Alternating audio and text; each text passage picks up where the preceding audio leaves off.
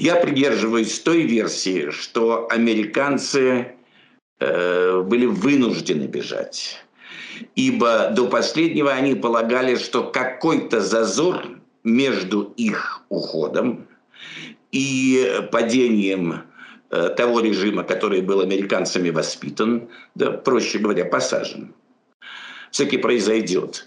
И мне приходилось видеть комментарии в том смысле, что э, предыдущий этап американской дипломатической активности э, подвел их к мысли, что ну, удастся, по крайней мере, если не полгода, то несколько месяцев э, вот выдержать без вот тех последствий, которые произошли в августе.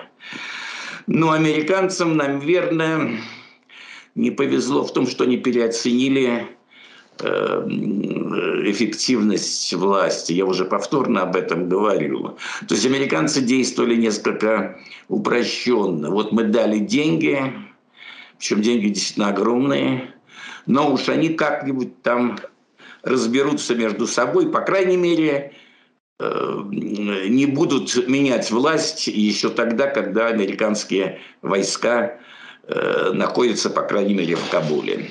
Вот этот первый момент. Второй момент, э, на мой взгляд, состоит в том, что сами афганцы еще окончательно не определились своим будущим. Я думаю, что слово «окончательно» здесь лишнее. То есть вот эта эйфория, связанные с тем, что уже третье государство, третья империя, как они считают, эм, оказалась поверженной. Ну, я напомню, что речь идет о англичанах, речь идет о Советском Союзе, а теперь американцах. Вот она, по-моему, э, еще не иссякла.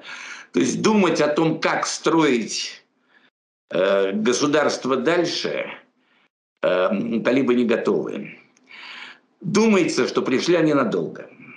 Потому что талибы – это в первую очередь э, идеология, практика, которая объединяет пуштунское население страны, а оно составляет большинство. Ну, другого у них нет. Вот каких-то вариантах, кроме как э, Талибана, они, они создать не смогли. Третий момент. А коль скоро явно прекратится Э, международная помощь. Во всяком случае, она и, э, так сказать, зримо уменьшится. На что будут опираться э, талибы?